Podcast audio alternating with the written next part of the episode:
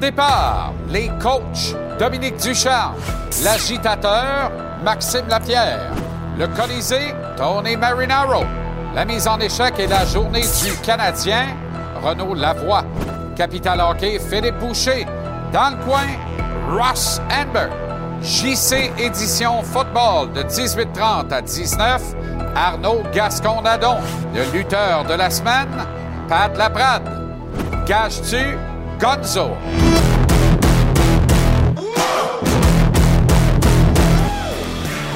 Comment allez-vous? Très heureux de vous retrouver. Excellent début de week-end. Bon vendredi. Bon début de soirée. Bienvenue à JC. Tout de suite, direction un hôtel du centre-ville de Saint-Louis où le Canadien va affronter les Blues demain. Voici un condensé du point de presse du coach du Canadien, Martin Saint-Louis. Ben, c'est fort possible. Qu'est-ce que ce gars-là vous donne comme carte? Euh, est-ce que vous avez l'intention de le jouer au centre, à l'aile? Comment ça change votre portrait? Non, c'est sûr, il jouera au centre. Euh, c'est un gars qui est bon, c'est mis au jeu. C'est un gars qui euh, a une game de 200 pieds. Il est capable de, de l'amener de l'offensive. C'est un bon passeur. J'ai l'impression que toute cette période-là, à se préparer, va faire en sorte qu'il va vraiment comme sortir des gates. Non, mais tu sais, quand t'as pas joué pour un long moment, tu sais, j'ai pas de grosses attentes dans ces deux, trois premiers matchs, mais je sais qu'il va se remettre dans le rythme. Il semblait, y avoir beaucoup de déception après le, match d'hier. après avoir revu ça à tête reposée, quel genre de conclusion tu tires de cette soirée-là? Oui, mais je pense que, tu sais, la moitié du match, on y avait genre 12 lancés. Les gens lancés étaient 22 à 12 pour nous autres à un moment donné. Ça fait que c'est pas comme si on a joué une, toute la game mauvaise, mais on a eu des, dents, des, moments bas, puis ça a été créé un petit peu avec qu'est-ce qu'on faisait. Euh, on les a aidés à, à, à, pogner du momentum. Euh, mais c'est une leçon. Avec le retour de Dvorak, Martin, euh, au centre, comme tu viens de le mentionner, il y avait des choses que tu voulais protéger peut-être avant le match d'hier soir, euh, des combinaisons, des duos, des trios. Est-ce que c'est la même chose aujourd'hui? Est-ce que c'est plus euh, difficile d'entrer un autre joueur de centre sans que ça crée trop de. Oui, mais c'est ça. C'est ça qu'on parle, de, on parle de ça aujourd'hui. On va voir ce que c'est que demain amène, mais c'est des discussions qu'on a présentement. Euh, si, donc, vu que Raphaël n'est pas plus mécanique ce qui est une bonne nouvelle, il faut qu'il y ait un gars qui se fasse descendre pour se rendre dans, le line-up. Oui, c'est ça qu'on fait aujourd'hui. Ça, vous êtes là-dedans, y a pas de, le, plan n'est pas, pas, encore arrêté. Visiblement, ben, on, on parler, Non, non, ben, honnêtement, on est, on est après à parler du plan. Puis il faut que je prenne un break là, pour, pour, parler à vous autres. juste pour continuer sur ce que, ce que Martin disait, évidemment, euh, là, de, de qui rentre visiblement au centre, est-ce que tu es ouvert à vraiment faire un gros chamboulement de ton line-up ou tu vas essayer de garder ça le plus minimal possible? Je sais pas encore. tu parlais tantôt euh, du, match euh, d'hier, puis tu en as parlé aussi après euh, la rencontre hier en disant qu'il y avait une grosse différence entre ce que tu as vu face à Vegas et ce que tu as vu hier. ça a été quoi pour toi la plus grosse différence? C'est-tu le jeu dans la zone défensive? Ben, c'est, comme je te dis, c'est moi à Vegas, c'était du début à la fin. C'est 60. Oui, effectivement, on n'a pas, pas joué ça. C'est ça la grosse différence. Mais tu sais, notre, notre bon durant cette game-là contre euh, Phoenix, il ressemblait beaucoup à notre bon. Mais tu sais, notre moins bon moment contre Vegas, il était meilleur que nos moins bons moments contre, euh, contre Arizona. Fait que tu sais, il faut, faut, faut, élever notre, notre, nos bas. Est-ce que c'est une bonne chose que ça arrive? Euh, c'est déjà que je veux dire par là, c'est que tu as une équipe quand même relativement jeune. Puis là, c'est de l'apprentissage. C'est exactement. Je te dis pas que c'est une bonne chose, mais c'est arrivé. C'est ça. Fait que. C'est comme ça que tu avances. C'est fini, là, hier. Là, la game nous parle. S'il y a des leçons dans tout, on parle de ça, puis on continue. Par rapport au match précédent, as-tu senti un petit peu moins d'intention dans le, jeu de, ton équipe? Les idées peut-être un peu moins claires? Euh, Notre exécution n'était pas aussi bonne. Euh, nos intentions sans la rondelle n'étaient pas aussi agressives. Euh, fait, mais tu, donnes crédit à l'autre équipe aussi. Ils nous ont fait hésiter à quelques. Fait c'est, c'est pas une ligue facile. Dans les décisions que vous êtes à prendre, Martin, les discussions que vous avez, euh, pour le commun des mortels, vos partisans, entre autres, connaissent pas la job d'un entraîneur dans ces circonstances-là. Comment c'est pas juste de, coacher puis de dire ben, je veux ce gars-là à gauche, celui à droite. Il y, a, infiniment de paramètres qui rentrent là-dedans. Comment tu composes? Comment ça se passe quand arrivent ces paramètres-là qui viennent un peu à l'extérieur de juste le joueur de hockey, ses qualités, ses défauts sur la glace? Là? Bien, je pense que c'est assez de, de, prendre toute l'information. Euh, d'avoir euh, euh, des bonnes intentions pour le joueur, mais aussi pour l'équipe, puis la photo, le portrait global. global. puis, tu sais, c'est pas des décisions faciles ou rapides qu'on prend, c'est des discussions, puis on, on, on, avance avec les discussions qu'on prend dans les attaquants que vous pouvez descendre sans passer au balotage, je vais te demander directement, est-ce qu'il y a une possibilité que Slavkovski s'en aille à l'avant? Est-ce que c'est dans les scénarios évalués? C'est pas quelque chose qu'on parle présentement. Samuel demain? Oui.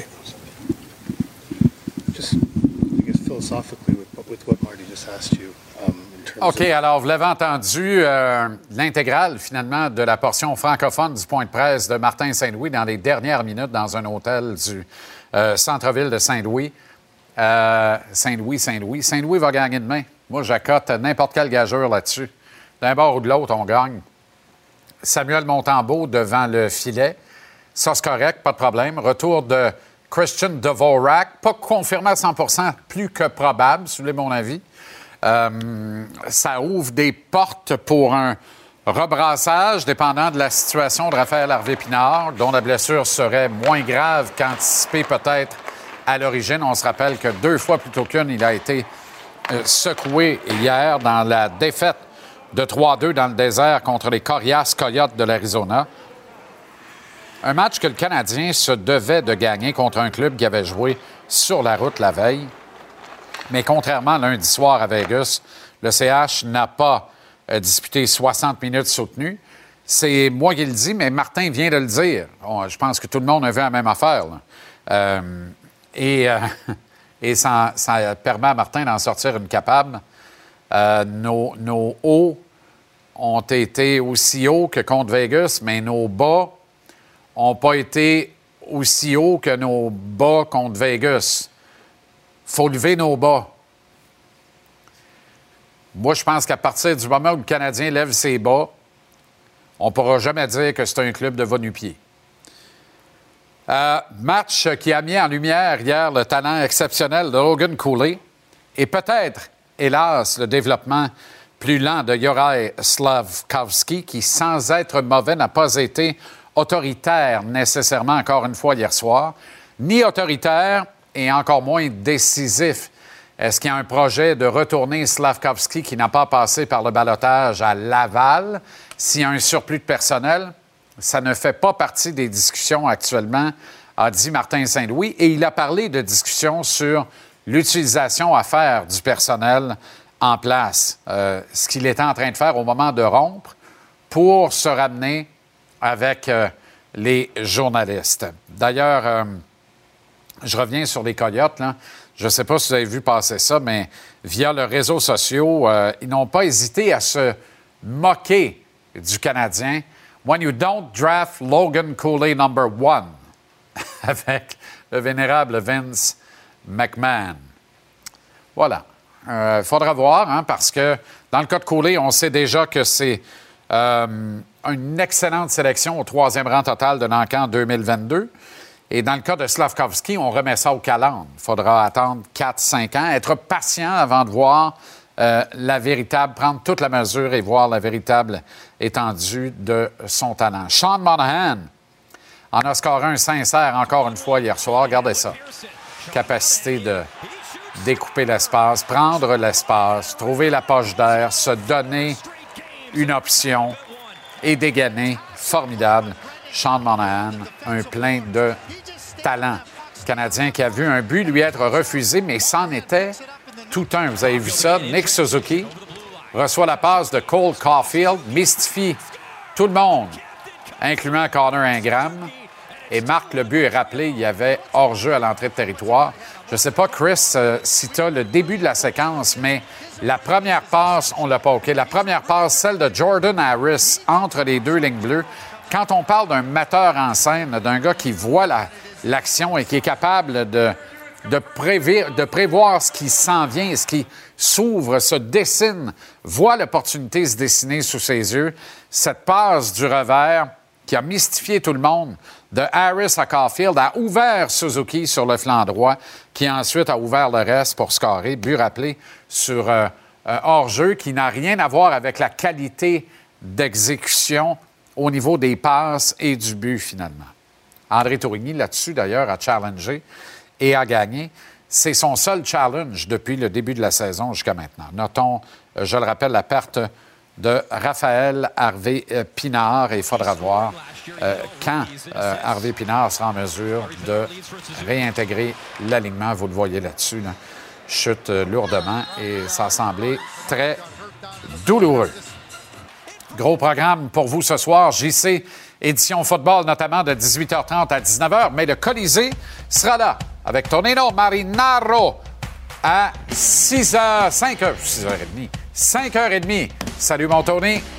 Salut Jean-Charles, on va parler de Slavkowski, le trio de Monahan, Brendan Gallagher, un ailier droit sur le premier trio avec Suzuki et Caulfield, et le retour au jeu de Christian Dvorak ce soir à GC à TVA Sport.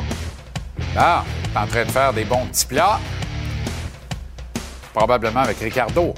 Euh, gros, gros, gros, gros, gros week-end de football parce qu'il y a des épicentres partout. La NFL, évidemment, mais les demi-finales de la Ligue canadienne et les demi-finales du RSEQ au football universitaire et dans les autres divisions. Il en sera question avec Arnaud Gascon-Nadon à JC Édition Football à 18h30. Salut mon Arnaud, comment ça va? Salut Jean-Charles. Gros show de football ce soir. Pourquoi? Parce que c'est les séries au Canada qui commencent. Gros match des Alouettes demain. On a le football universitaire, le football collégial, le football secondaire qui est en série. On s'en parle au show ce soir. On revient sur les le deuxième match de Will Levis, des Titans du Tennessee hier qui s'inclinent finalement. Mais Will Levis, quand même pas mal ce qu'on avait prévu, toi puis moi, ensemble. On en parle tantôt, puis la fin de semaine de football qui s'en vient de la NFL. On se revoit bientôt pour le gros show de football. Et si mes informateurs m'ont bien renseigné, Philippe, Philippe Boucher sera dans la vieille capitale ce soir à Capital Hockey. De quoi on va parler tantôt, Phil? Salut mon JC, salut tout le monde, bon vendredi. Pour te prouver que je suis bel et bien Québec, le premier et le deuxième lien derrière moi ce soir. On revient sur le match du Canadien en Arizona euh, hier soir. On va jaser des frères Hughes, des sujets qu'on était supposé jaser cette semaine, mais ça a énormément bougé dans le hockey. Quelle saison ils ont, quelle soirée ils ont eu hier soir. Parlant d'hier soir, les Sharks de San Jose, honnêtement, 10 à 1, c'est gênant pour la Ligue nationale, c'est pas des scores qu'on veut voir. C'est plutôt des scores qu'on voyait quand l'Express Rive-Sud, juste l'autre bord de la rive ici, débarquait dans les années 90 au tournoi de Granby, mais c'est gênant pour la Ligue nationale. On jase de ça tantôt, mon chum. tournoi national de hockey Bantam, bien sûr, l'Express de la rive sud de Québec. c'est à quoi qu'on l'avait pratiqué, ça là, avec Phil. Formidable. On retrouve euh, le chum Philippe Boucher à Capital Hockey dans la troisième demi-heure de l'émission. Ce soir, deux matchs seulement au programme de la Ligue nationale, dont celui entre les Devils du New Jersey et les adversaires du Canadien demain, les Blues de euh, Saint-Louis. Le Canadien va donc demain soir disputer un deuxième match de suite, plus reposé que son adversaire, qui devra terminer un dos à dos contre les hommes de Martin Saint-Louis. Ce serait dommage de ne pas en profiter demain soir. Hier soir, rappelons, une autre victoire pour Vegas et Boston, qui demeurent invaincus à temps réglementaire cette saison. Et Philippe vient d'en parler, une volée à coups de barre de fer dans la ruelle des Canucks de Vancouver qui ont lessivé les Sharks de San Jose au compte de 10 à 1. 1, 2, 3, 4, 5, 6, 7, 8, 9, 10 à 1. C'est ridicule. Un but, quatre passes pour le défenseur Quinn Hughes des Canucks, qui a désormais 16 points en 10 matchs seulement. On y reviendra en long et en large à JC Édition Football à 18h30, mais les Alouettes se préparent à recevoir de nouveau les Cats d'Hamilton. Match sans lendemain, demain dès 15h au stade Percival Molson, à l'occasion de la demi-finale de la division Est de la Ligue canadienne.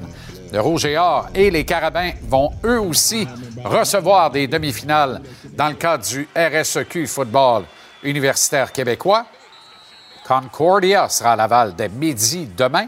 Et Sherbrooke au Sepsum de l'UDM dès 15 h, ces deux matchs à notre antenne ici à TVA Sport, juste avant le duel entre le Canadien et les Blues à Saint-Louis en soirée dans la NFL. Au match du jeudi soir, les Steelers ont arraché un gain de 20-16 aux Titans du Tennessee, portant leur dossier à 5 et 3. C'est bon pour le deuxième rang provisoire de la section nord de la conférence américaine. Tous ces sujets football, bien sûr étalés en long et en large, discutés à JC Édition Football avec Arnaud Gasconadon dès 18h30. Tantôt, tu veux pas manquer ça.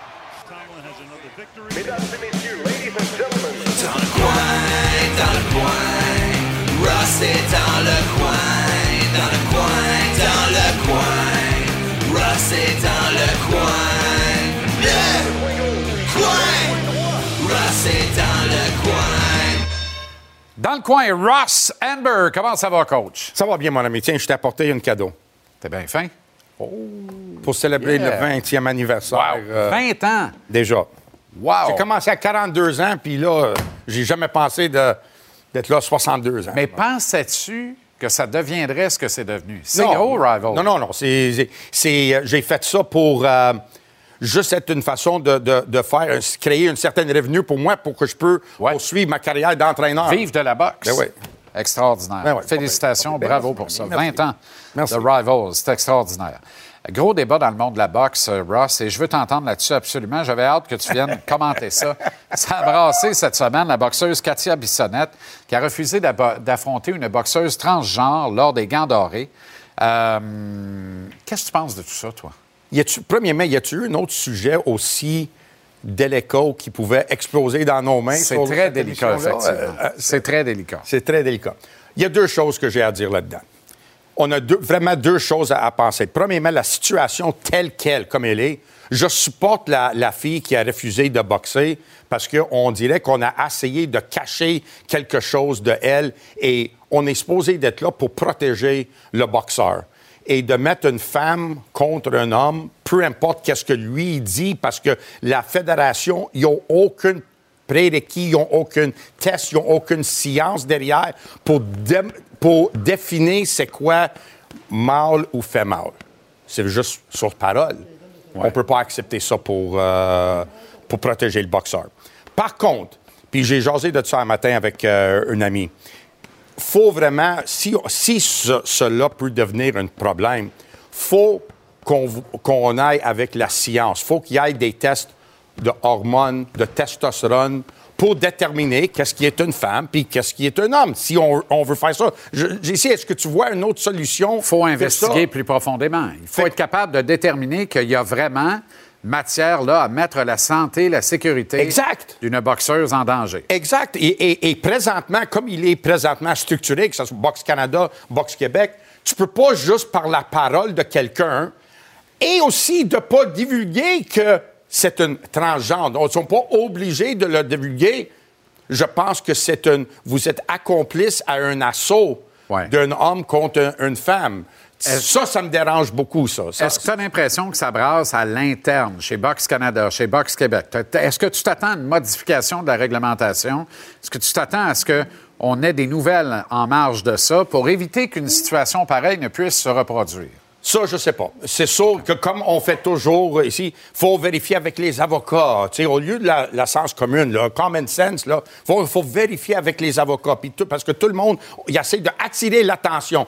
On, on, a vu le, le- gros débat aux États-Unis avec l'homme transgenre, femme, Leah Thomas, qui a décidé d'y aller être une nageuse avec les femmes et là, battre tous les records. On a déjà vu les, les gens de haltérophilie, que c'est des hommes qui cassent tous les records. Je pense que ça, c'est la preuve, justement, pour notre sport de boxe, où vraiment tu frappes quelqu'un, que le corps masculin est beaucoup plus fort et beaucoup plus dangereux. On n'est pas dans les celui- compétitions d'athlétisme. Non, non, là, Tu comprends? Où on court un à côté de l'autre sur une le piste d'athlétisme. tu, tu perds par euh, Le pire, c'est que tu perds. C'est ça. ça. Et c'est Là, tu peux faire. perdre puis te faire casser la gueule. Ça, j'ai une, Une sévère. un, un problème avec ça. Fait que, euh, euh, je pense que c'est important pour Boxe Québec de protéger ses athlètes.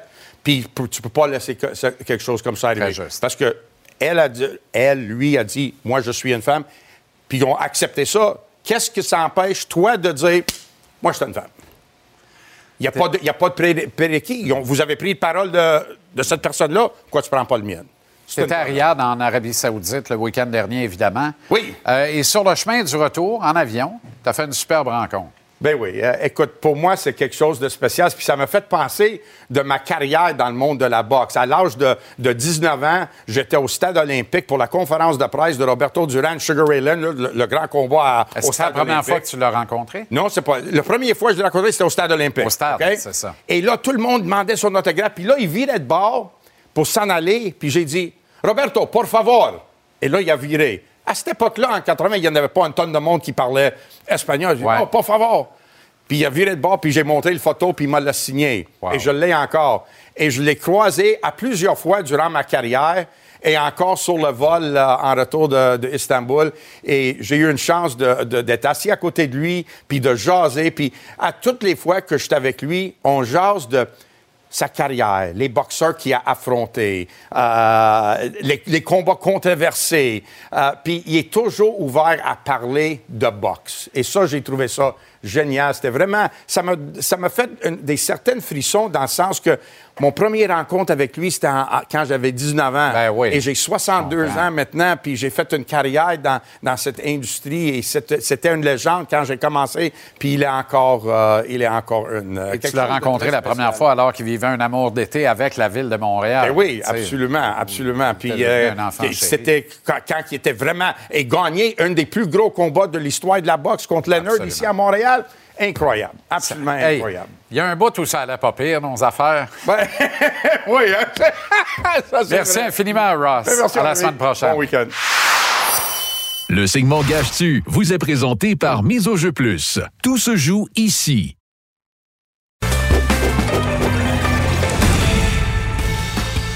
Gage-tu est propulsé par le mise au jeu d'Auto-Québec. Voir miseaujeu.com trouve l'éventail de tous les paris. Tu peux faire des paris uniques, des paris combos et parier dans le cours des matchs. Sois prêt grâce au maître Stéphane Gonzalez qui a mis au jeu plus. Oh, t'en redonnes rien qu'en masse. D'ailleurs, comme l'Auto-Québec, et t'offre la minute Gage-tu tous les soirs du lundi au samedi, inclusivement à 18h59. Ça va bien, Gordo? Ça va bien, week-end très chargé, là, ça jase de foot. sur le Ça là, J'aime ça. Devils et Blues ce soir à TVA Sport. Euh, il pourrait se marquer des buts. Pas mal. Pas mal. Hier, hier j'avais pris le total des buts entre les Devils et le Wild. C'est rentré, il s'en est marqué 8. Parce que les Devils, c'est- une machine offensive, on s'entend. Exact. Ils ont encore marqué 5 hier. Ouais. Euh, les Blues, par exemple, ça marque pas de buts, je sais. C'est Pas 15 assez. 15 buts seulement marqués de la part des Blues en 8 matchs. Ils marquent pas de buts. Ils sont 1 en 25 en avantage numérique. Le capitaine Braden Shen n'a pas de but. Kevin Hayes n'a pas de but.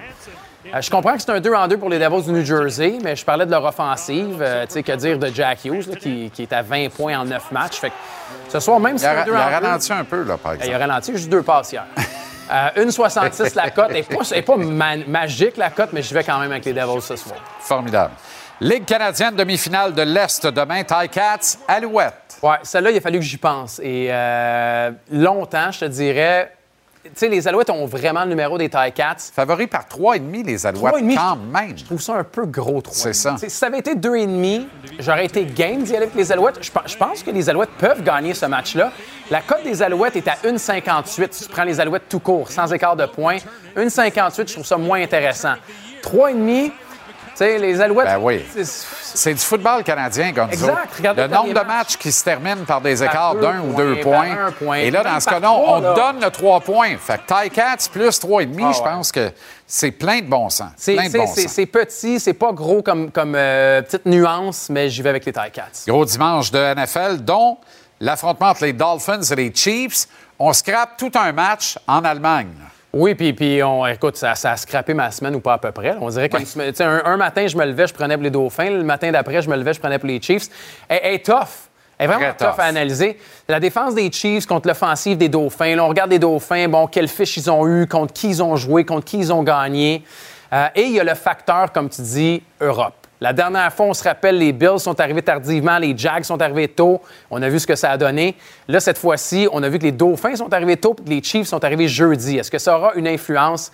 Euh, Tyreek Hill contre son ancienne équipe, je vais donner les Dauphins plus deux. C'est pas beaucoup, mais si tu me posais la question de même, peut-être que je prendrais les Chiefs. Bills, Bengals? Ça, je prends les Bengals. Ce soir, demain matin, demain soir, tu m'appelleras dimanche, je prends les Bengals également. Josh Allen euh, a été blessé, est encore blessé. Je le trouve prévisible.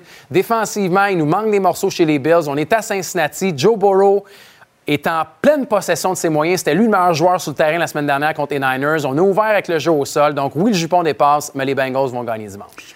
OK, Gage-tu est propulsé par le mise au jeu de l'Auto-Québec et mise au jeu plus. Va au miseaujeu.com. Trouve l'éventail de tous les paris. Tu peux faire des paris uniques, des paris combos et parier dans le cours des matchs. Sois prêt. Écoute le maître Stéphane Gonzalez ici à JC tous les lundis, mercredis, vendredis et la Minute Gage-tu qui sera là tantôt, 18h59 du lundi au samedi. Bon gros week-end de sport, Yes, Gonzo, et à lundi.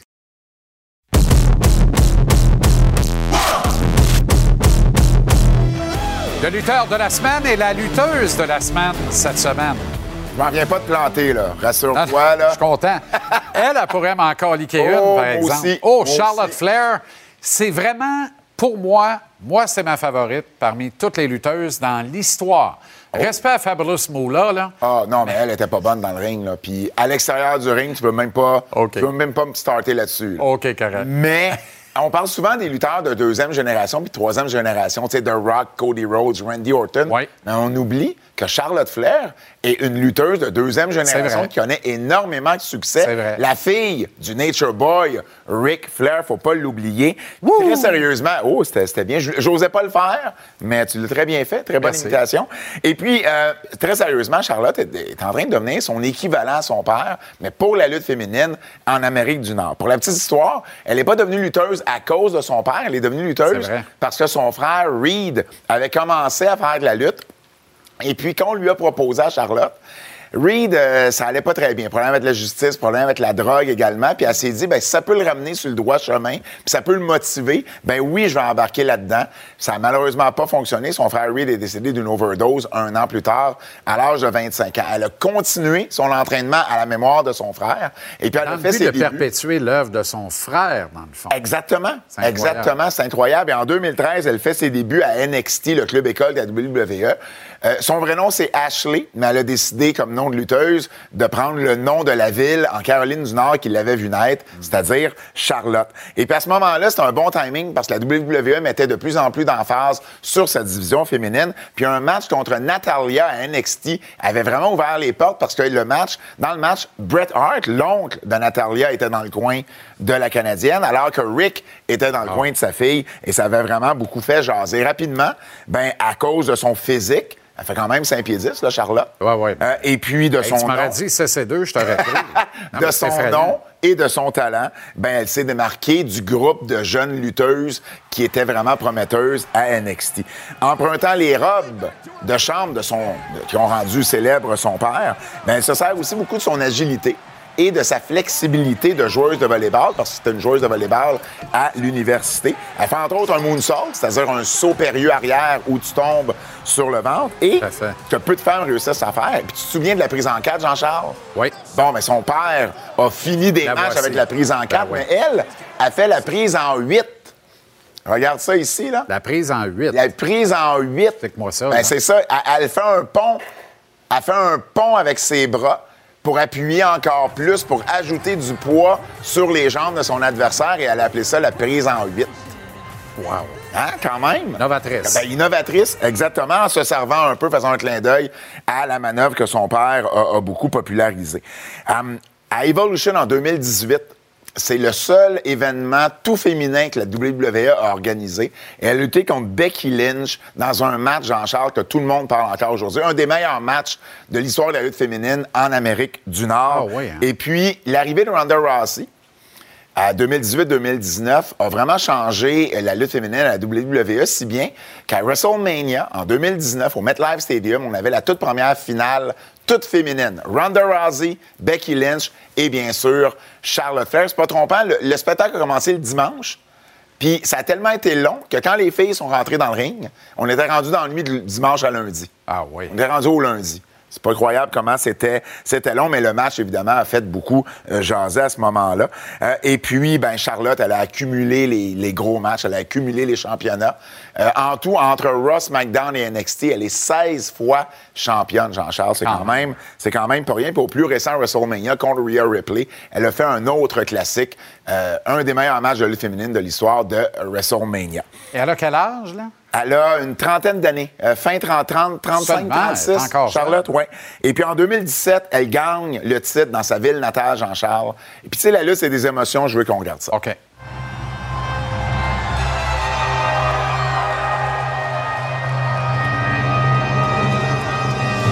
Elle gagne le titre. Et qui arrive pour la féliciter? À Charlotte, en Caroline du Nord. Tu sais, écoute la foule. Tu regardes ça. Là, c'est plus de la lutte. C'est juste des émotions pures et brutes. Sais, il y a de la fierté là-dedans. Tu sais, regarde Lucie, contente de voir son père là. Ils sont à la maison. Moi, c'est un moment, un, un des plus beaux moments que j'ai vu euh, à la lutte. Puis tu sais, c'est pas toujours évident pour un lutteur, pour tu sais, le fils d'un parent ou la fille d'un parent de, de- de suivre les traces. Tu sais, on pourrait en parler à Danny Geoffrion ou à Tim Raines Jr. C'est pas toujours évident.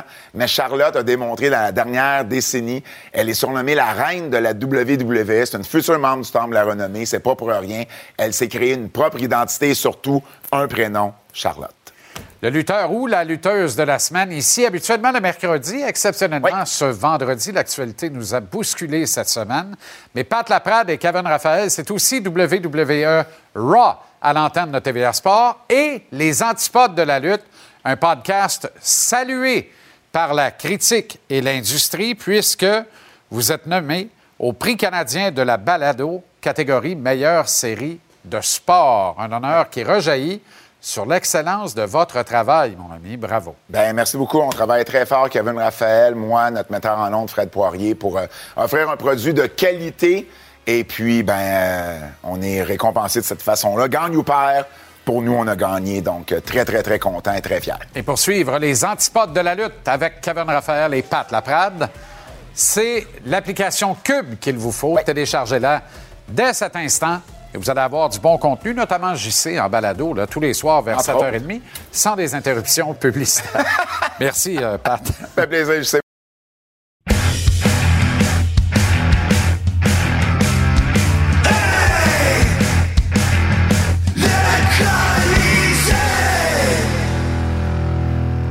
Le Colisée avec Tonino Marinaro. Comment ça va, Tony? Ça va très bien. Excellent. Euh, T'étais Hey, déçu que... ton shirt, là. Wow! Check ça. Des Ton genre, ça, hein? Oui, ça, c'est ton genre, ça, hein? Oui, c'est très, très bon. Oui, parce que toi, là, cette semaine, là, tu Ça me me ramène fais des étrangement souvenirs. penser à moi. là. Ça me ramène beaucoup de souvenirs. Oui? Oui, ma mère avait un sofa comme ça à un moment donné.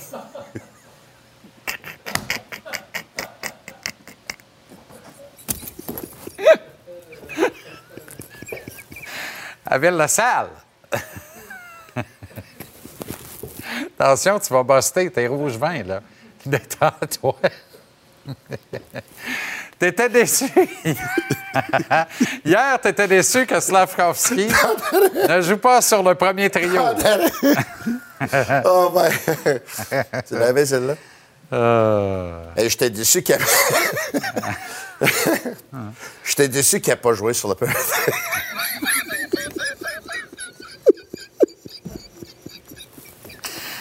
Un beau crosseur. Moi, je voulais qu'il joue avec Suzuki et Caulfield hier. Je t'avais dit ça. Dit-il avec beaucoup de crédibilité. Puis Martin, il a laissé encore avec Newhook et Anderson. Un trio qui ne marche pas depuis un match, deux matchs, trois matchs, quatre matchs, cinq matchs, six matchs. Du tout, du tout. La définition, définition des, euh, en anglais, on dit ça, the definition of insanity. C'est quoi insanity, insanity en français, là? Euh, la dé- ce, que, ce que tu veux dire, tu veux citer. euh, euh, tu veux- la- en fait, la bêtise. Oui. C'est un peu ça. La définition de la C'est de, bêtise. c'est de répéter toujours la même erreur en espérant un meilleur résultat. Exactement ça. Puis je trouve Là, je t'ai mêlé parce que je cherche qui a dit ça. Non, non, c'est correct, mais je Je trouve l'ai que c'est- cité il y a à peu près deux semaines. Je trouve qu'on on essaie de faire ça toujours. Puis à un moment donné, ça va cliquer. Slav va Ah, marquer un Socrate. but. Oui, Newark va marquer un but, puis on va dire, vois-tu, ça fonctionne? Non, ça fonctionne pas. Ils gagnent jamais des mises en jeu. Ils n'ont jamais la rondelle. Ils sont cloués dans leur zone. Ils ne peuvent même pas respirer. Ils ne peuvent pas sortir de là. Euh, et leur, leur- leur pourcentage de lancer au but pour ce trio-là, lancer en direction du but ou des tirs bloqués, il est moins de 10, me semble, sur 100. Très peu de IQ. Très peu d'IQ, là. Du moins du côté de, de Anderson, assurément. Et Newark, on découvre de plus en plus qu'il y a des limites dans le petit gars. C'est trois joueurs nord-sud qui ne savent pas jouer est-ouest. Ben, c'est-à-dire que Slav serait capable. Je pense qu'on a eu un petit échantillonnage avec Doc. Moi, avant de l'envoyer directement à Laval, parce qu'on va entendre un peu plus tard l'émission euh, l'excellent André Tourigny, qui est au sujet justement de- du potentiel d'un joueur puis de comment bien l'évaluer, a été sensationnel en Ah, réponse à une question d'Anthony Martineau euh, Oui. hier en Arizona. Oui. Avant de l'envoyer euh, à Laval, je veux le voir avec Sean Monahan. Voir si ça décolle. Il y a un problème. Pas dire de quoi? S'il s'embrase pas avec Monahan puis il demeure éteint, Laval. Il n'y a pas Je suis d'autre en option. désaccord avec toi, mais il y a un problème. C'est là que tu vas faire la même erreur encore. Tu vas casser un trio qui fonctionne pour faire fonctionner un autre. Monahan, je te sors une statistique, là. La statistique de la journée, là. Euh, c'est mon chum Brian Wild qui avait sorti ça dans un de ses tweets. Je l'ai vu. Je lui ai dit, ah, ouais, ça, c'est intéressant. C'est que le trio de Monahan, Gallagher et Pearson, je te parlais du fameux statistique avancé tout à l'heure, le Corsi. Le Corsi, c'est les lancers au but, les lancers bloqués, les lancers en direction du but. OK? Le- ou les lancers même ratés, mais en direction. Sur 100, évidemment, le plus haut numéro que tu as, mieux qui est ton pourcentage de Corsi. Dans le temps, le Canadien, le meilleur Corsi qu'ils avaient, c'était le trio de Dano, Gallagher puis Tatar. Bien sûr. Eux autres étaient dans les 80% c'était quelque chose de débile, OK? Mais le trio, le Corsi du trio de Monahan, Pearson puis Gallagher, c'est le meilleur des Canadiens avec un Corsi de 59% Donc, on va faire quoi? On va briser un trio qui fonctionne? Oui. Mais là, hier, Ben non, mais ça va être ça. de casser un duo. Et là, tu veux pas casser un trio. Mais là, Dvorak entre. Veux, veux pas, tu vas être obligé de casser des combinaisons, là. Puis moi, je veux pas que tu prennes, parce que Devo rentre, t'envoies Newhook à gauche, tu gardes Slav à droite, tu pognes Anderson, puis tu leur maudis avec Suzuki et Caulfield. Tu peux toujours mettre Newhook Ça va être encore une erreur. Tu peux toujours peux mettre retourner Newhook. On a eu un échantillonnage de ça dans le camp d'entraînement. Mais moi, à la limite, à la limite, tu sais, peut-être que tu peux envoyer Newhook à gauche de Dvorak et Anderson à droite. Oui. Peut-être que tu peux te patenter une affaire de même. Peut-être que tu peux donner Slavkovski à Monahan et Pearson et envoyer Gallagher avec Suzuki et Caulfield. Je pensais pas dire ça, mais Gallagher joue pas du si mauvais hockey. C'est évident que là, si tu le remets dans la chaise à droite du premier trio, tu augmentes ses minutes en principe et là, tu diminues l'efficacité radicalement. Ça va avec. Mais, tant qu'à qu'à être mal pris un petit peu, peut-être que j'essaierai une formule pareille. Moi, Bref. tôt ce matin, j'ai fait un petit sondage euh, sur les réseaux sociaux, puis j'ai demandé à tout le monde, tu sais, qu'est-ce que vous voulez voir avec Slavkowski? Qu'est-ce que vous feriez avec Slavkowski? Le mettre sur un trio avec Dvorak, comme ça, le mettre sur un trio avec Monahan, comme ça, le mettre sur le trio avec Caulfield Suzuki ou l'envoyer à Laval? Puis l'envoyer à Laval, là, il était plus que 60% la dernière fois que j'ai vérifié. Ben oui, c'est l'évidence. Puis celui-là qui était comme 25% c'était le mettre avec Suzuki puis Caulfield. Là, ensuite, avec Monahan, puis dernier choix avec euh, Dvorak. Non, non, mais ça va de soi.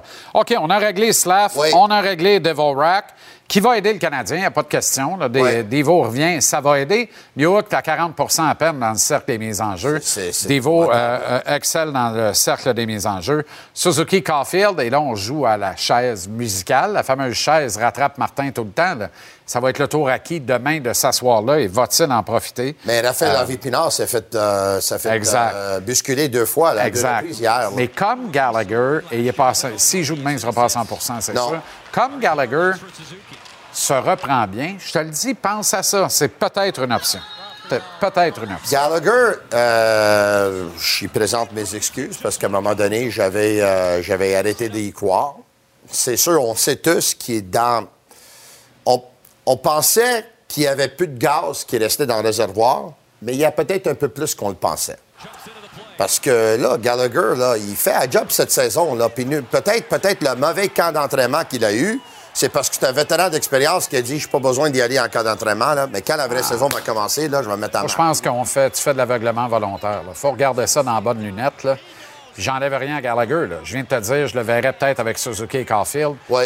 Mais Sean Monahan est définitivement le meilleur joueur de cette équipe-là en attaque Ça, par c'est un sûr. mille et demi. C'est et sûr. il rend tout le monde meilleur. C'est vrai. Il rend tout le monde meilleur. C'est vrai, quand même, mais euh, Gallagher, hier, en avantage numérique, là, il. Tu sais ce qui me console de ton insulte de début de C'est segment? pas une insulte. Non, mais c'est tu as parlé du, que du divan de ta grand-mère. Et je sais que tu aimais ta grand-mère. Ça m'a rappelé de très bons souvenirs. C'est ça. Excellent. Oui. Bon week-end. Et bon week-end à toi aussi. J'aime ton chandail. Hey, Come here. Give me a hug. Come on, come here. Come here. Bonne fin de semaine, mon chat. Let's go. Tu vas. Maxime Lapierre, Café Football, l'agitateur, l'agitateur. On retrouve avec plaisir l'agitateur Maxime Lapierre. Comment ça va, Max? Salut, mon gic. C'est parfait. T'as quasiment mieux euh, ça que le sorti sofa. T'as sorti la chemise des grandes occasions ce soir. Je suis content de voir ça. Début du week-end. C'est beau. Beau bonhomme. Ben oui, c'est ça. Ça sent, ça sent campagne. On bûche du bois. Il va faire de plus en plus froid. On se prépare de Noël, tranquillement, pas vite. Je peux-tu euh, je peux-tu embarquer sur la discussion euh, Ben oui, à ben oui, de certain. qui devrait jouer à, à la place d'Harvey Pinard? Là? Ça- Moi, enfin, enfin, le niveau de la discussion va relever. Je pense que Pearson. Je pense que c'est la place à Pearson pour l'instant. C'est un joueur complet dans deux sens de la patinoire. Je pense qu'on parle beaucoup de Monahan, mais une des grandes raisons pourquoi ce trio-là du succès, c'est l'expérience et la vitesse et l'intelligence d'un gars comme Pearson. Puis ça, ça permettrait de changer Slavkovski puis de le mettre avec Monahan. Tu sais, on s'entend qu'on parle beaucoup de Slav en ce moment. C'est un jeune qui cherche un peu, pourquoi pas l'entourer avec un grand joueur de centre, puis un ailier qui est capable de travailler pour faire les bonnes choses. En Gallagher, qui a un très, très bon début de saison. Je pense que ce serait la meilleure façon de le supporter pour l'instant. Intéressant. Tu as raison dans le cas de Pearson. Là. Le but de Monahan hier, d'ailleurs, tu as vu comment Pearson, c'est simple, le hockey, là. Se dirige au filet, converge, il sait ce qui s'en vient, fait écran, fait sa petite jobinette, lui. Et il dit Exact. regarde ça, regarde ça. Il le voit, là. Reste en écran Exact. et le but. C'est simple, le hockey. Exact. là. Il me semble qu'un gars qui agit de cette façon-là a effectivement un QI intéressant pour compléter des gars comme Suzuki et Caulfield et leur créer de l'espace aussi, quelque part. 100% Puis c'est un joueur expérimenté qui a remporté la Coupe Stanley. C'est un gars qui sait quoi faire sur la patinoire puis qui accepte son rôle. Il veut pas nécessairement la rondelle. Il veut faire les bonnes choses justement pour que les gars comme Caulfield reçoivent des belles passes et aient l'opportunité de créer un peu d'attaque. Donc pour moi, je pense que ça balancerait pas mal tous les trios. Je sais qu'en ce moment, on adore ce trio-là, mais à un moment donné, il faut essayer des choses. On est en reconstruction, on ne on l'est pas. Ça veut pas dire que si tu changes des joueurs, tu interchanges des alliés, que tu, tu remporteras pas des matchs. Là, on détruit pas l'organisation au complet en faisant des petits ajustements puis en aidant un jeune, justement, durant une reconstruction. Seulement un point en 10 matchs pour Josh Anderson. Honnêtement, je comprends qu'on fasse du renforcement positif, mais c'est nettement de ça. Ça ne fonctionne pas du tout, du tout, du tout depuis le début de la saison. Pourtant, on avait eu des très bons flashs dans le camp d'entraînement. là. Oui. Ouais, mais c'est moi je pense que c'est le mix en ce moment qui fonctionne pas. La recette Ouais. du deuxième trio, ces gars-là se comprennent pas sa patinoire. Ça veut pas dire que c'est des mauvais joueurs de hockey. Les trois ensemble, ça fonctionne pas. Tu as un ailier qui manque d'expérience, qui est, je veux pas dire lent, mais qui fait ses jeux lentement sa patinoire. Tu as un Newhook qui patine, qui est peut-être pas si agile que ça ou si à l'aise au centre. Puis tu as Anderson qui est un joueur qui aime ça, se promener partout sa patinoire, qui là en ce moment, c'est même plus où faire une lecture de jeu. Donc les trois ensemble, pour moi, je veux pas dire qu'ils sont désastreux. là. C'est quand même c'est pas si pire, mais ça fonctionne pas. Ça amène pas d'attaque. Ça, ça, ça, ça supporte pas le premier trio du tout. Sais-tu qui jouait contre des, des équipes B dans le camp d'entraînement? Parce que rappelle-toi, Oui. quand on a réuni Newhook et Anderson, on a dit il y a une combinaison, là, ça a cliqué, ça a fait des flémèches et ça a généré de la production. Mais c'était des matchs pré-saison, il faut le dire. Ouais, mais Jean-Charles, on fait toujours la même erreur à chaque année. Les matchs euh, d'exhibition, c'est- c'est presque moins fort que la Ligue américaine parfois. là. Pourquoi? Parce que tu as beaucoup de joueurs East Coast, Ligue américaine, puis tu as des vétérans, ça leur tente pas de jouer ces matchs-là. Donc l'effort, c'est 50% Il faut, faut quand même être honnête pour évaluer une situation lors des camps d'entraînement. Tout le monde est capable de marquer des buts dans les camps d'entraînement, tout le monde est capable de performer offensivement. Là, là ça, Ouais. faut se calmer les nerfs un peu. Là. Même moi, je marquais des buts dans les matchs hors concours, Jean-Charles. Ben, parlant de se calmer les détends-toi un peu. Là. Est-ce que... me calmer les nerfs. C'est- ta chemise qui m'agresse, je pense. Ah, ben, ben, c'est ça. Je vais te dire d'affaire. Ma chemise a le dos large. Un pouf, puis là, Ouais. les nerfs. Je vois le vert. Ça va pas Est-ce que, est-ce qu'Ilonen en a fait assez hier pour garder son poste au détriment de Pezzetta demain? Euh, non, je pense pas qu'il en ait fait assez. Par contre, je, me demande ce qu'on essaie d'évoluer dans son cas. On parle de joueurs dans la bonne chaise depuis le début de la saison. Est-ce qu'un joueur offensif qui a tout un lancé, qui a des aptitudes justement pour jouer en avantage numérique et tout ça, euh, d'affaires sur le quatrième trio, puis avec un temps de glace quand même limité, avec des joueurs moins créatifs, moi, je serais prêt à l'essayer, ce joueur-là, sur le deuxième avantage numérique. Je serais prêt à donner une présence de temps en temps avec Suzuki Caulfield, juste pour l'évaluer, justement. Là, je trouve que oui, c'est beau ce que le Canadien est en train de faire. On surprend les gens, on joue du gros hockey, mais est-ce qu'on a oublié le plan? Parce qu'en début de saison, on disait peu importe ce qui arrive, on continue avec le plan. Mais là, je trouve que les jeunes, d'une certaine façon, sont, ont sacrifié un peu leur temps de glace puis les opportunités, justement parce qu'on tire un petit peu plus vers la victoire. Tu as joué à Saint-Louis il y a 10 ans. Qu'est-ce que tu as retenu de ce ville-là, à part l'Arche? Mais j'ai adoré Ou ça. Ouais, l'arche, c'était- ouais, très beau. Mais ce qui m'a étonné là-bas, c'était le, le sentiment d'appartenance des anciens. Sais, on parle souvent des anciens Canadiens. Là-bas, c'est très, très, c'est tissé serré, les anciens. Ils viennent voir les matchs, ils parlent beaucoup avec les joueurs. Ils ont même leur propre vestiaire, le vestiaire des anciens. Je peux te dire qu'il y a un plus gros frigidaire à bière que les casiers d'équipement, ça, je peux te le garantir. Mais ils se réunissent, ils se réunissent là souvent, ils ont beaucoup de plaisir, les gars discutent de la game, puis ils sont pas gênés justement d'interagir avec les, les joueurs euh, actuels, de donner des conseils ou même de, de- de faire des soirées, tu sais, d'aller jouer au pool, d'aller prendre une bière avec les joueurs. Euh, J'ai trouvé ça très, très cool. Puis il y a beaucoup de joueurs après leur carrière qui retournent vivre à Saint-Louis parce qu'ils ont adoré ça. Wow. 10-1 la volée hier en terminant euh, des euh, Canucks à l'endroit des Sharks. C'est croche en joie le vert à San Jose. Te rappelles-tu la pire volée que tu as mangée avec ton équipe dans un match? Ben, C'était pas si pire que ça, mais Jean-Charles, tu te rappelles qu'à l'époque dans laquelle on jouait, à à 4-0, mettons, les bancs se vidaient souvent, puis il y avait plusieurs combats, donc ça se rendait pas jusqu'à 10 à 1. On en voit de plus en plus des, des pointages comme ça dans les dernières années, mais ça, c'est désastreux, puis c'est, honteux un peu de la part des Sharks de San Jose d'avoir une équipe aussi faible. C'est presque de calibre Ligue américaine. C'est terrible. Merci, Max. On t'écoute demain. Au hockey du samedi soir, Pepsi Zéro Sucre Canadien Blues depuis Saint-Louis. Bonne veillée. Salut, mon ami.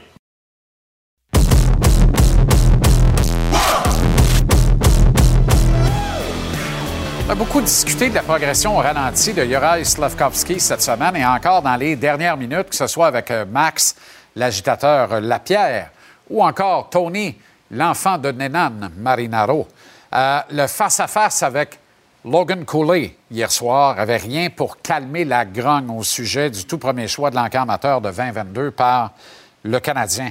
André Tourigny, lui, sans viser directement Slavkovski, Slavkovski, m'a fini par le dire, mais en vantant le travail de Cooley, a une réponse savoureuse à l'endroit de notre collègue Anthony Martineau quant au développement d'un jeune joueur de la Ligue nationale. J'aimerais qu'on prenne le temps de bien écouter la réponse en entier du Bear de Nicolette, André Tourigny. Écoutez bien ça. Ben, tu, le vois tout de suite par ses performances. Quand un joueur n'est pas capable. Moi, j'ai. Là, je ne parle pas d'aujourd'hui, là. Ça fait des années que je dis ça. Quand tu n'es pas capable d'exécuter quelque chose que, qui, est normalement ton rôle, sans être nerveux, etc., c'est parce que tu n'es pas rendu là. Je- J'ai souvent donné l'exemple, qui est un exemple banal, mais tu même si tu es le meilleur étudiant de ta ville, tu ne rentres pas en médecine quand tu as 12 ans. C'est- pas de même, ça marche. Même si tu vas être docteur, tu vas être le meilleur docteur au monde, tu pas rendu là. Tu peux pas rentrer à l'université et dire, m'a recommencé ma première année d'université sept fois, à un moment donné, l'avoir. C'est pas même ça marche. C'est continuer à te développer une année à la fois. Puis quand tu vas être rendu là, quand tu vas être confiant, quand tu vas comprendre, tu vas maîtriser ta, matière, un jour, tu vas devenir docteur. Tu vas, tu vas graduer les. Euh, euh, graver les échelons un à la fois. Mais tu sais, c'est- la même affaire dans la Ligue nationale. Quand tu es dans la Ligue nationale puis tu es nerveux de faire des jeux, tu pas confiant avec la rondelle, euh, tu as de la misère à dormir le soir parce que là, tu pas content de ta performance. Le monde a bien beau dire Ah, c'est pas grave, il est jeune qui joue. Ouais, mais lui, il faut qu'il vive avec lui-même tous les jours. Puis il sait qu'il ne performe pas. Puis il est assis à côté d'un gars dans la chambre, que le gars dans la chambre, il sait que tu as de la misère. Ça, c'est pas, une, pas une, position que tu es confiant pour te développer. Il faut que tu te développes comme être humain aussi. Puis la confiance en soi, puis la confiance, c'est très important dans le développement. Puis quand tu n'es pas capable d'exécuter au niveau de la ligue, T'as bien beau dire, ah, un jour, il va être bon. Mais toi, là, c'est pas un jour. aujourd'hui, je te dis, tu vas être malheureux pendant deux ans, mais dans trois ans, tu vas être heureux. Tu vas-tu, vas-tu apprendre le job? Tu n'apprendras pas le job. Parce que si tu veux être heureux tous les jours, c'est la même affaire pour les joueurs. Puis des fois, tu veux. Il n'y a pas un joueur qui est compétitif qui ne veut pas être dans le plus haut, niveau. Mais ça ne veut pas dire que c'est ce qui est le mieux pour lui. Niveau de, perti- de pertinence extrême pour l'un de nos collaborateurs ici à la rubrique Les coachs, André Tourigny, n'a pas nommé personnellement celui que vous voyez à l'écran, Yora Slavkovski. Mais ce raisonnement qu'il exprime s'applique admirablement bien à la situation du premier choix du Canadien en 2022. Moi, je suis un partisan d'une courbe de progression lente, mais certaine euh, pour Slavkovski. Je suis de ceux qui croient que le meilleur endroit pour lui, pour parfaire son développement, c'est ici à Montréal, avec Martin Saint-Louis pour bien le guider. Mais André me force à me remettre en question parce que ce qui illustre, on le voit sous nos yeux à tous les matchs avec Slav, puis c'est pas chic. Sauf qu'avant de me ranger dans le camp de ceux et celles qui croient que Slav doit aller terminer la saison avec le Rocket à Laval, basé sur les excellents matchs qu'il a disputés aux côtés de Kirby Doc avant la blessure de ce dernier, trop rapidement en début de saison, je pense que Martin doit faire une tentative en mutant Slav avec Sean Monahan et peut-être même avec Tanner Pearson ou encore à droite de Suzuki et Caulfield, mais idéalement avec l'excellent Monahan qui me semble être tout indiqué pour vider la question du développement à court terme de Slavkovski. Autrement dit, si ça ne marche pas avec Monahan, on arrête de persister, on envoie Slav à Laval pour une longue période, question qu'il s'acclimate et qu'il s'y développe. Une affaire qui est sûre, par contre, Alex Newhook n'est pas la solution pour aider Slavkovski. En fait, Newhook ne semble même pas être une solution au centre tout court. Faible autorité au cercle des mises en jeu, production correcte, mais plutôt tiède, erreur d'assignation défensive, beaucoup trop de présence sur la glace lors de buts marqués contre le Canadien.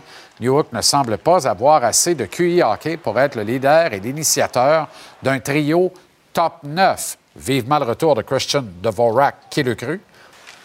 Euh, Puis il faut trouver une façon, à partir de ça, de départager le talent et les irritants sur les trios du Canadien. Ce qui veut sans conteste, à mon avis, dire séparer Newhook et Slavkovski. Durant le camp d'entraînement, on a vu Newhook en audition aux côtés de Suzuki et Caulfield. Il y a peut-être quelque chose là à valider à nouveau, bien que je sois loin d'être convaincu que ça pourrait marcher. Tu sais, Joe Sakic est pingre dans sa gestion du talent, pingre tout court, euh, disent ceux qui le connaissent bien. Il ne démissionne pas sur un jeune joueur sans raison valable, sans avoir vidé des questions avec lui. Newhook a beaucoup déçu la direction de l'Avalanche, particulièrement la saison dernière où il y a eu de très bonnes opportunités. Ça ne s'est pas traduit en matière de, en termes de production de points. Alors que le Colorado demeure dans la fenêtre d'opportunité à la Coupe Stanley, Sakic n'a pas hésité à céder Newhook aux Canadiens, moyennant deux choix, les choix 31-37 du dernier repêchage, donc des projets longs à très long terme, et un défenseur des ligues mineures. On n'est pas ici dans la dynamique des Blackhawks avec Kirby Doc et l'intention de Chicago d'exécuter le grand plan Connor Bedard, ce qui a conduit au passage de Doc avec le Canadien. Et encore là, je vais être bien compris. euh, je démissionne pas sur Newhook ce soir, pas plus que sur Slavkovski. Je dis seulement qu'il n'y a pas les apparences d'un coup de circuit semblable à celui qu'on peut imaginer dans le cas de Kirby Doc. Je dis surtout qu'il n'y a pas tous les outils dans son coffre d'un joueur de centre top 9 digne des concepts et des schémas de Martin Saint-Louis. Il va falloir, avant longtemps, trouver un poste permanent et confortable à l'aile à New York, peut-être même avec Dvorak sur le troisième trio. On pourrait voir ça, pourquoi pas, dès demain soir. D'ailleurs, Newhook était à son mieux sur le flanc gauche de Doc et Slavkovski avant que la saison de Doc ne bascule encore une fois beaucoup trop tôt.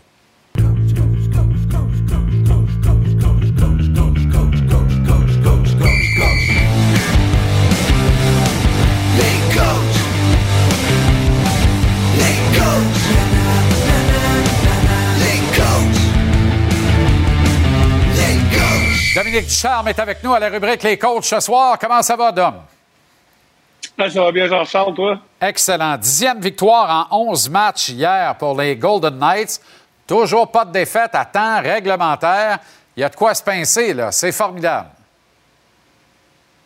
Oui, oui, on peut pas demander mieux là, du côté euh, résultat, mais euh, comme, euh, comme organisation comme staff, euh, on continue de juste euh, chercher à être encore meilleur dans, dans notre façon de faire. Donc, euh, on n'a pas aimé notre match contre le Canadien du tout.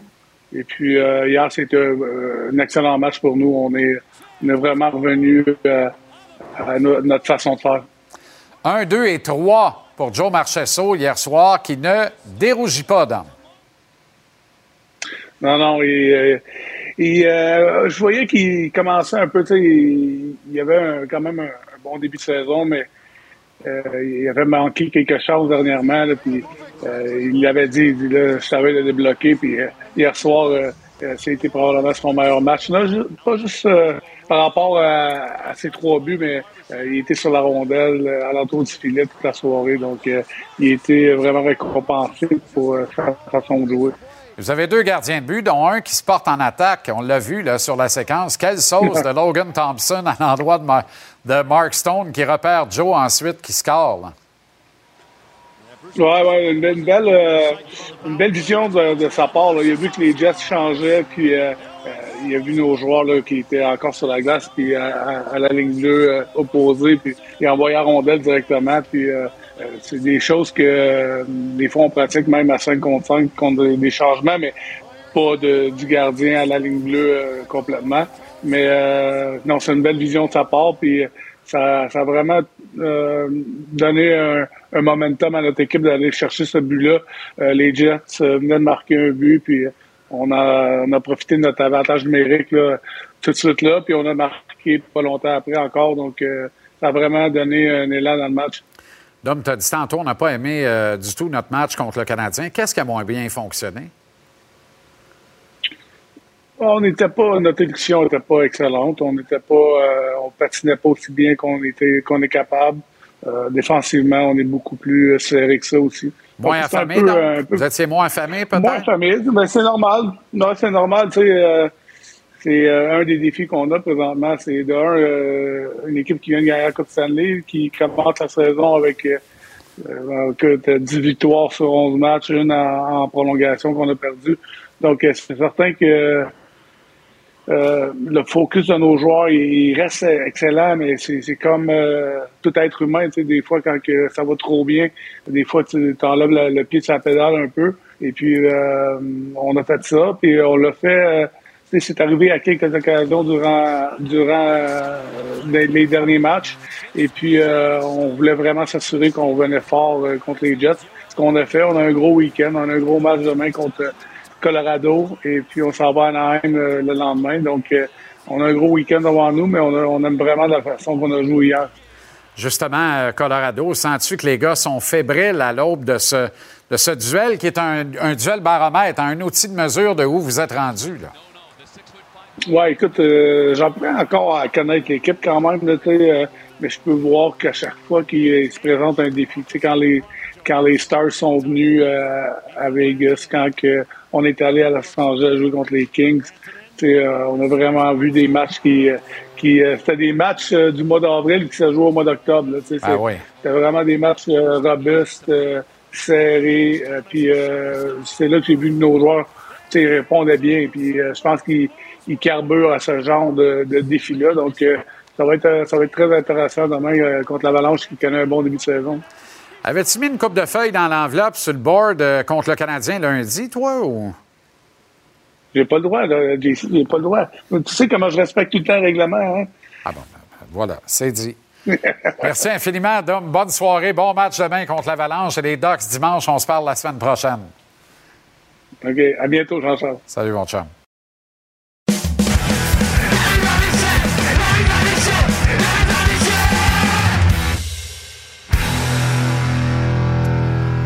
C'est à Saint-Louis que l'on retrouve le chanteur masqué, Renaud Lavoie, pour la mise en échec. Comment ça va, Renaud? Ça va bien. Gros match ce soir sur nos ondes face aux Devils du Ouais. Jersey. Ça commence à 20h. Avant-match à 19h30. Parler à Tyler Toffoli tantôt, de bonne humeur. Tout va bien ici, du côté des Devils. Puis du côté, euh, évidemment, des Blues, là, on a hâte de commencer à gagner des matchs. Oui, évidemment. Et, ben, on, on est habitué de perdre en octobre, eux autres. Ils l'ont déjà fait. Octobre, novembre, Ah. décembre, ils ont gagné la Coupe.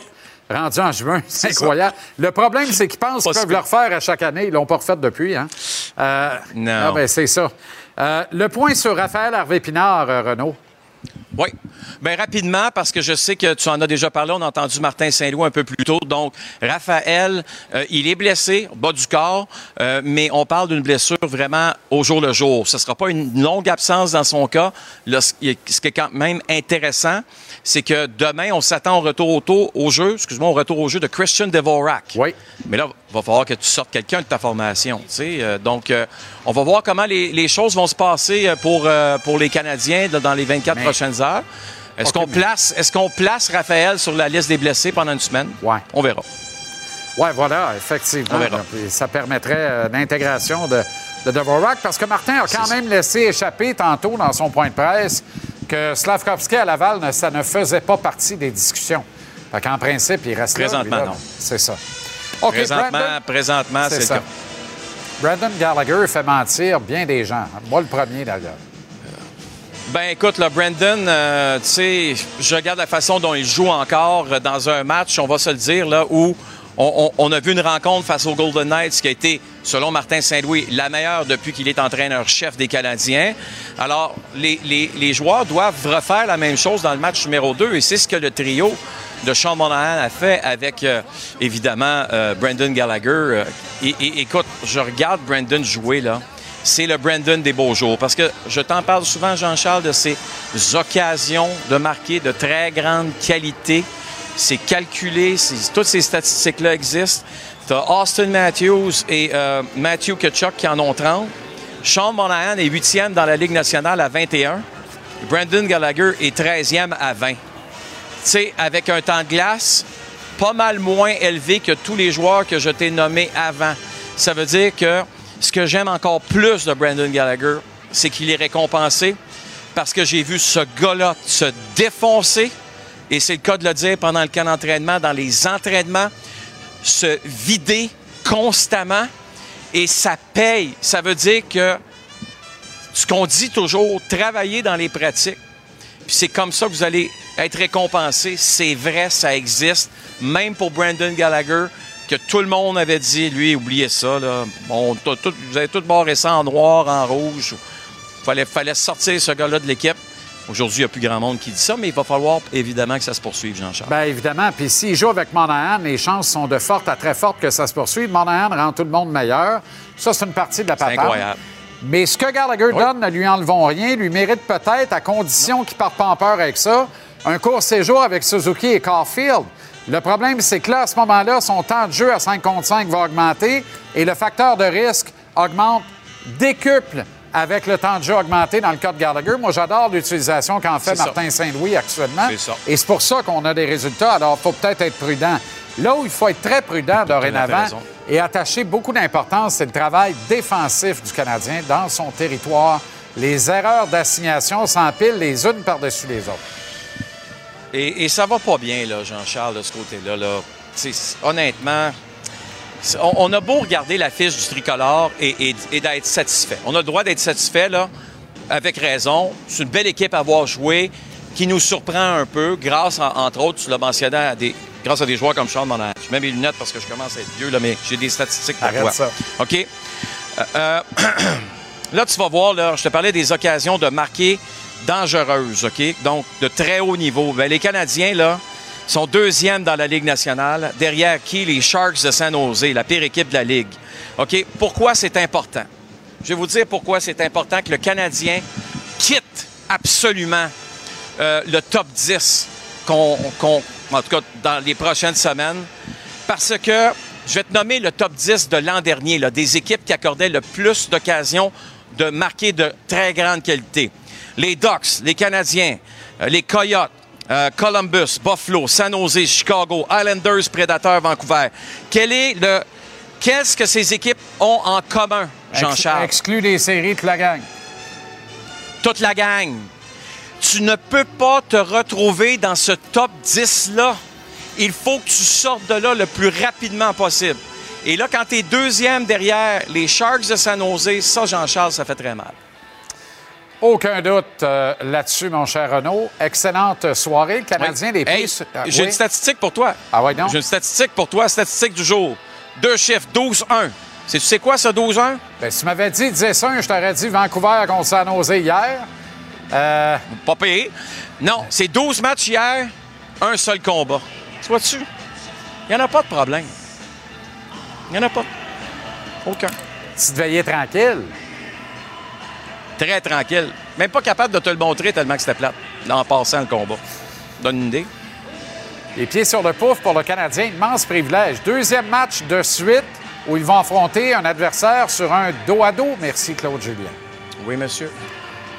Exactement. Bonne soirée Ça va à être le fun. Saint-Louis. Salut, Jean-Charles. Devils Blues à notre Merci. antenne ce soir, Renaud. Et demain, le Canadien contre les Blues dès 18h l'avant-match. Au hockey du samedi soir, Pepsi, zéro sucre. Bon week-end, Renaud.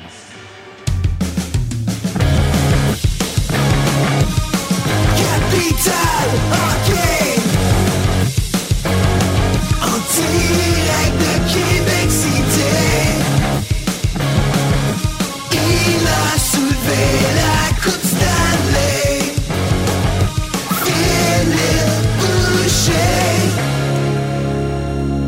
Comment ça va, Phil?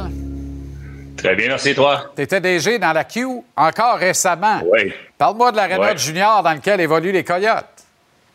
Eh, monsieur, écoute, à la télé, c'était pas si pire. Ouais, c'était pas si pire. Les commentateurs doivent aimer ça, sont plus bas, ils voient de l'action un peu plus. Mais tu sais, ça me fait penser, je, je me promène pas mal à Trois-Rivières. Ils ont une belle aréna à Trois-Rivières pour le- aller, quand je vais voir jouer mon gars de- chez les Lions, là, dans les East Coast Hockey League, mais je verrais mal le Canadien de Montréal jouer là. Fait que bon, on va, on va espérer que pour eux, ça va se régler. Sur la glace, ça va bien. Par contre, on a vu que l'Arizona sont for real. André Tourini fait un travail exceptionnel là-bas. Puis euh, on a une bonne équipe de hockey. Là. On en parle pas, on en parle plus au Québec. Je pense qu'au travers de la ligue, personne ne parle des Coyotes. Là. Euh, c'est pas sexy. C'est un peu comme les Rockies du Colorado au baseball. Il y a des clubs oubliés dans chaque sport. L'Arizona. On en parle ça un petit peu plus, mais ils jouent du bon hockey honnêtement. là. Mais c'est une organisation de panier de crabe. And- André fait vraiment un job extraordinaire. C'est fou, Red, ce qu'il a 100%. réussi à faire avec ce club-là. D'ailleurs, hier, tu as renoté une des décisions qu'il a prises, Ouais. qui est devenue une, excellente décision dans les circonstances. Ben, t'as, t'as, t'as Clayton Keller sur la glace, un de mes joueurs préférés. Honnêtement, je l'ai vu jouer contre mon fils au Texas. Honnêtement, c'est un joueur exceptionnel. J'ai vu jouer contre mon pays. Bon, puis t'as, t'as Cooley sur la glace, qui était aussi un très bon joueur. Puis le coach peut décider qui qui envoie en tir de pénalité. Sch- Schmaltz, c'est très bon, là.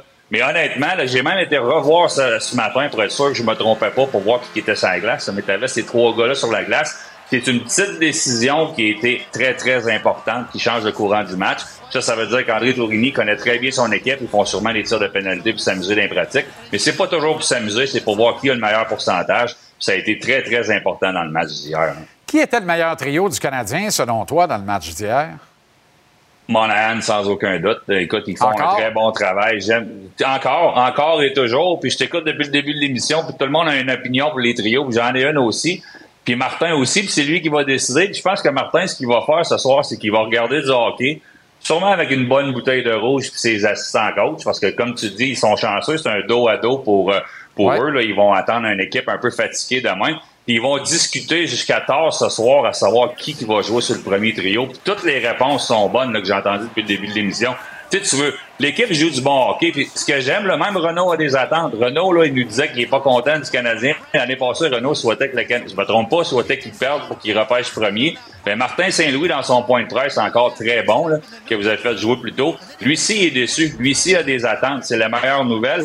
Puis pour les trios, ben, tu veux pas bouger grand-chose. Tu veux pas envoyer un signe de panique aux joueurs. Les gars, tu sais, pourquoi enlever Gallagher? Je suis d'accord avec toi, Gallagher mériterait d'aller sur le premier trio, mais il est content de jouer avec Monahan. Ben ouais. Moi, deux, Slavkowski, là, pourquoi pas l'essayer, honnêtement? Puis si tu veux pas bouger grand-chose, ça, personne n'a parlé. Tu mets Dvorak centre du quatrième trio pour quelques matchs. T'envoies Evans sur le premier trio à l'aile, mais ça, je suis pas sûr que je le ferais. Puis toutes ces réponses-là sont pas mauvaises. Non, non, c'est la seule qui a pas été envoyée. Puis je suis convaincu que dans le bureau, on va en parler parce que Ça tu veux pas bouger grand-chose. Puis tu sais si Dvorak peut aller sur le premier, sur le deuxième trio et bouger New York aussi sur le premier trio, ce qui serait une décision quand même facile à prendre. Mais regarde, on va, on va l'apprendre tout le monde en même temps, l'opinion de tout le monde est la prendre, mais chose certaine, c'est Martin Saint-Louis qui va décider. Mais pour relancer Slavkowski, j'aimerais beaucoup mieux ça.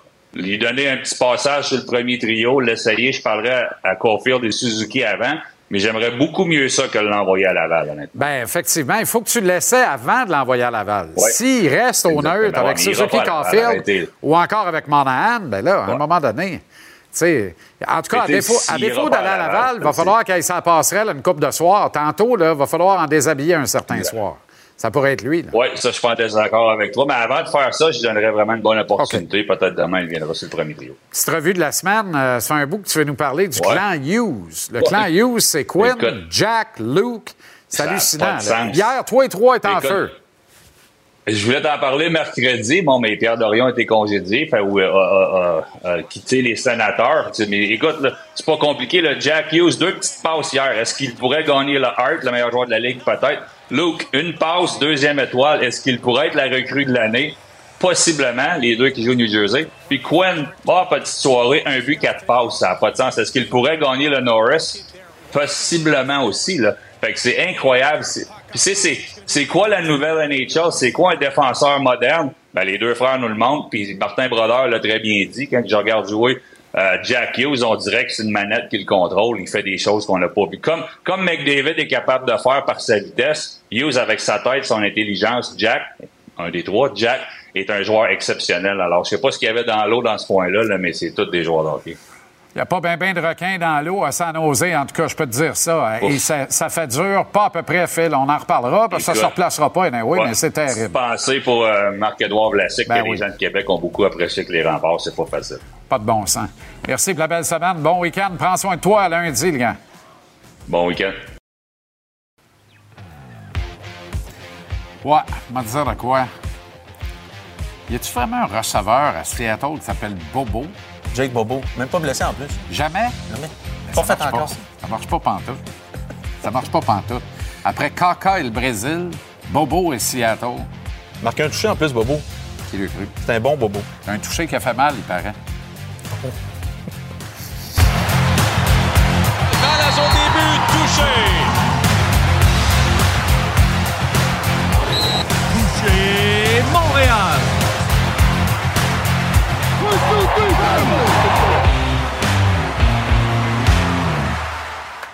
JC Édition Football, comment allez-vous? Très heureux de vous retrouver, Arnaud. Ça va? Ça va. euh, ici, le coquelicot va mieux que la dernière fois, donc tout va bien. Oui, mais tu- tu l'as bien planté cette fois-ci. Oui, j'ai mis un, un petit euh, truc en dessous pour le protéger. Et ton sein gauche, je t'en remercie. Exactement. Que dire de. Enfin, Oui. voilà. Euh, bon week-end de football à tout le monde. Tout de suite, le menu de la fin de semaine parce que il y a du ballon ovale au cube. Dans le RSEQ, ce sont les demi-finales québécoises, alors qu'à Québec, notamment, le Rouge et Or accueille les Stingers de l'Université Concordia, tandis qu'à Montréal, les Carabins au Sapsum accueillent le Vert et Or de l'Université de Sherbrooke. Ces deux matchs présentés en rafale dès 11h30, l'avant-match. Demain matin, notez bien l'heure. Parallèlement, de l'autre côté de la montagne à Montréal, match éliminatoire pour les Alouettes demain. Stade Percival Molson. Billets à partir de 32 piastres. Pas cher, pas cher. Tailgate musical, présence d'anciens joueurs.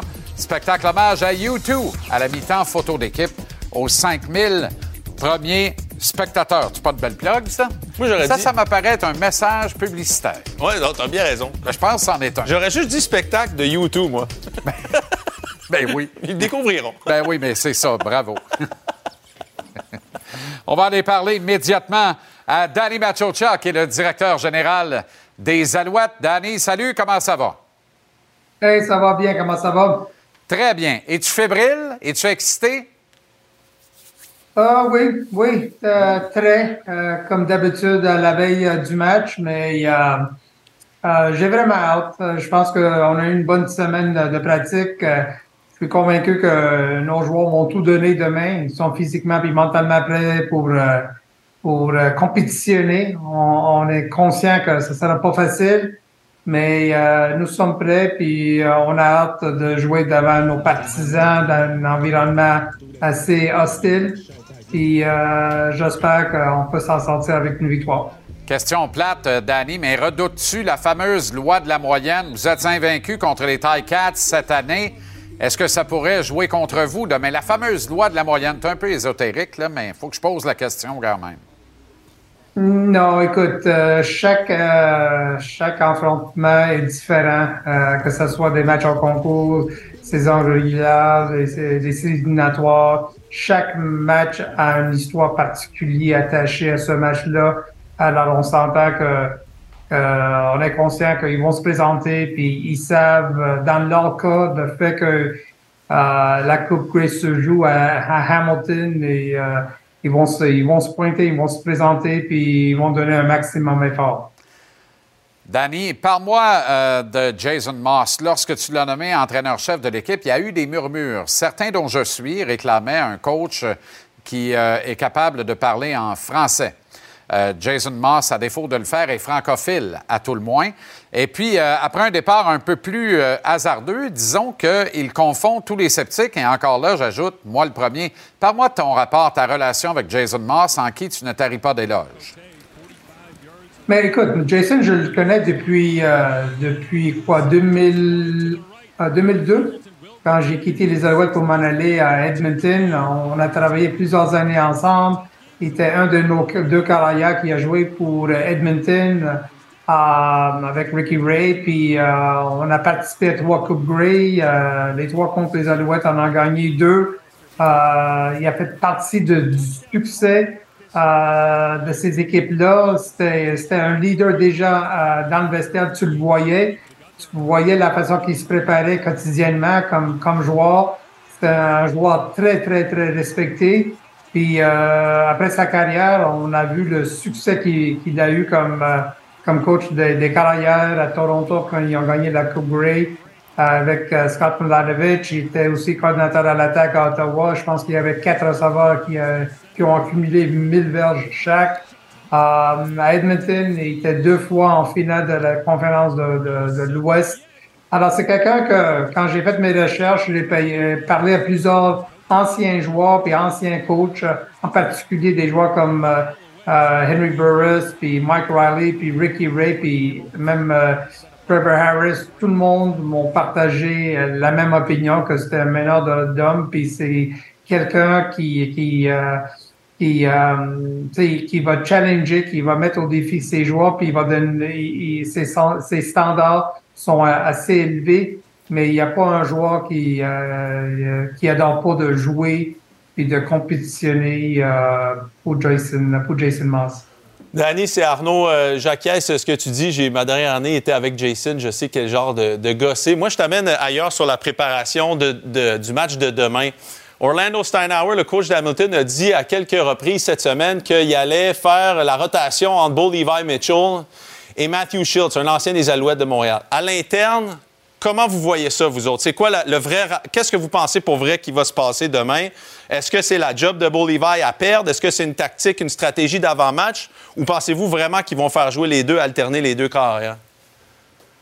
Ben, Arnaud, la réponse que je vais te donner, c'est que que ce soit un ou l'autre, pour nous, ça change absolument rien. Il faut qu'on se prépare pour les trois car- carrières qui vont s'habiller. C'est le même système d'attaque qu'ils vont, euh, qu'ils vont utiliser. C'est sûr que certains, euh, Bo Levi, c'est Bo Levi a beaucoup d'expérience. euh, Matthew a l'opportunité où euh, il a le, euh, il a l'opportunité de faire des jeux avec ses pieds. Pour nous, la chose qui est très importante dans notre Arnaud, c'est de jouer à notre niveau. Ça veut dire qu'on se- on va se présenter, on va donner un maximum d'effort, puis physiquement, puis mentalement, on est prêt de compétitionner, de gagner la bataille de la ligne de mêlée, puis de se rendre au carrière, de les mettre dans une situation de deuxième élan.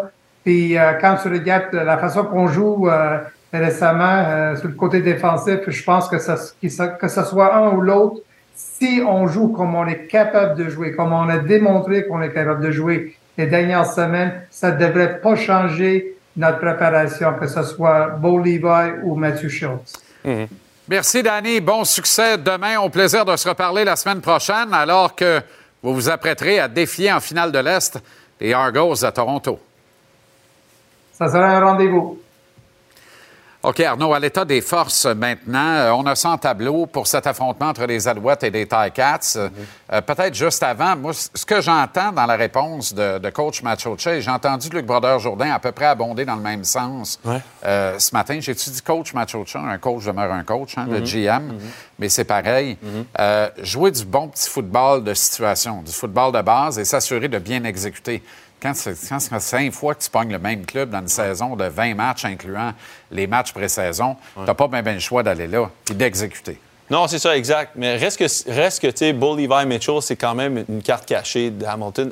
S'il joue à un niveau auquel il est capable de jouer, ça, c'est- quand même Bull Levi Mitchell. Je veux dire, c'est- le meilleur joueur des dix dernières années Exact. de la Ligue canadienne de football. C'était le Anthony Calvillo, une fois qu'Anthony Calvillo a pris sa retraite. Donc, je pense pour moi, c'est vraiment la carte cachée de cette équipe-là. Mais reste que, comme tu dis, les Alouettes, ils ont toujours joué à leur niveau toute l'année. hein. C'est une équipe qui doit distribuer le ballon, qui doit courir le ballon, qui joue de la bonne défense. Donc ça, j'avoue que c'est vrai qu'ils doivent répéter la même recette demain contre, les Ticats. Mais j'ai j'ai bien hâte de voir, en tout cas, le niveau auquel Bo Levi va jouer ici. Il va jouer tout le match. Et à l'état des forces?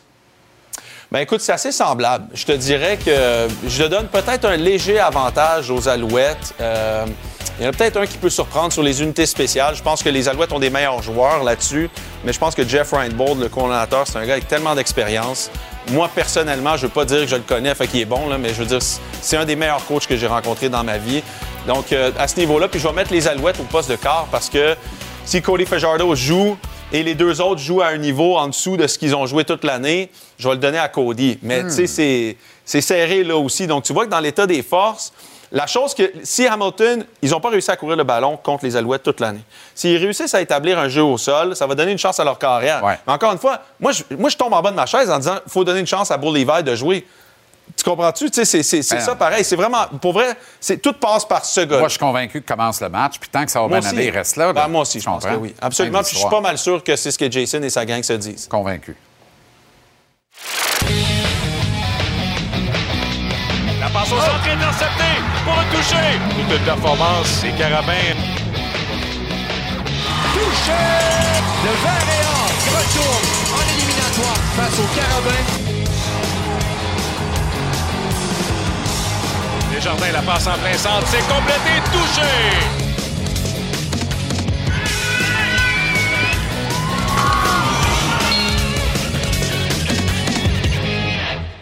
Je peux pas commencer en disant suspense garanti parce qu'il y a personne qui attend un grand suspense dans les demi-finales québécoises au football universitaire. Moi? Habituellement. Est-ce que ça peut être différent demain dans ces deux matchs en rafale? Concordia à Laval contre le Rouge et Or dès midi. Et ensuite, le Vert et Or contre les Carabins sur la montagne. Imagine, imagine si dimanche, on a le vert et or qui gagne et les Stingers qui gagnent. Ça serait quand même. Ça serait fou, non? Tu Et trouves je pas suis que ça désolé, je fais des efforts louables. Je suis incapable d'imaginer ça. J'y ai pensé Je- tantôt. J'ai l'imagination fertile, c'est documenté. Ça, je suis pas capable. Je peux pas me rendre là. Essaye, je l'ai fait tantôt, je suis encore sur le choc. Oui, ça Écoute, doit. Non, mais c'est, c'est, c'est pas une fin de saison, disons, euh, facile à prévoir, je trouve, à cause de la façon que le Rouge et Or a fini leur année et la façon que les Carabins aussi ont fini leur année. On dira ce qu'on voudra du match, du dernier match contre les Carabins qui comptait pas, contre les Stingers qui gagnent, peu importe. Moi, c'est la blessure à Hassan Dessau Hassan Dessau. qui, ça, me fait vraiment mal. Ouais. Très, très dommage là, de perdre la meilleure arme vraiment sur le terrain pour euh, marquer le plus de points possible, pour se rendre jusqu'au bout. Donc là, Ben, tu arrives, euh, tu fais toute La l'année. meilleure arme, c'est Jonathan Sénécal. Mais, Oui, mais il faut et quand même qu'il a donne besoin la balle à quelqu'un. Ouais. Puis moi, je vais même te, te remettre ça d'une autre façon. En début de saison, j'ai dit à qui Jonathan Sénécal lance le ballon? C'est ça qui est important. Tu beau être le meilleur, là, mais à qui tu le lances? Puis est-ce que ces gars-là vont être capables d'élever leur niveau de jeu pour soutenir justement Jonathan? Ça m'inquiète. Et la fin de saison aussi du Rouge et Or n'est pas nécessairement la plus euh, prometteuse en même temps. On salue et on souhaite bonne chance à tous les kids du RSEQ dans les niveaux inférieurs et ça va euh, converger jusqu'au collégial Division 1. Je vous rappelle que la finale du Bol d'Or sera présentée le 17 novembre ici à TVR Sport.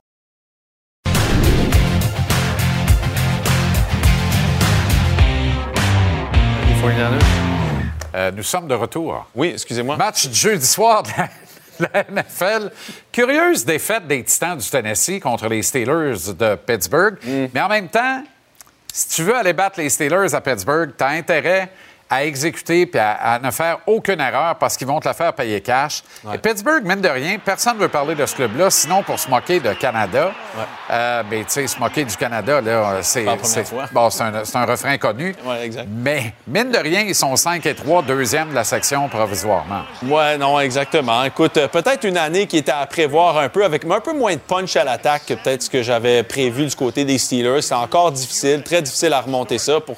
Moi, je trouve encore une fois, ce qui m'impressionne de ce match-là, c'est la performance du jeune Will sais, je veux dire, euh, il force- je pense vraiment que Tennessee Ah, ben, a quelque toi, chose d'intéressant. Toi, là, t'as découvert la maillot dans le café, puis depuis ce temps-là, ce gars-là est devenu ton idole. Non, mais- Il faudrait peut-être en revenir. là. Mais c'est pas juste ça, mais c'est que, tu sais, des fois, tu, tu- dans les jeunes joueurs, des fois, combien de Ouais. temps tu donnes à un jeune joueur pour voir l'étincelle?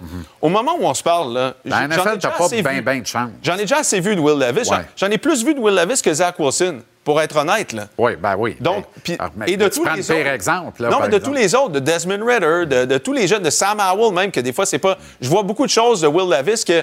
Écoute, c'était un corps très athlétique, super bon bras. La seule affaire qui dérangeait les, les équipes, c'était son attitude. Moi, je vois une, une belle attitude de ce gars-là.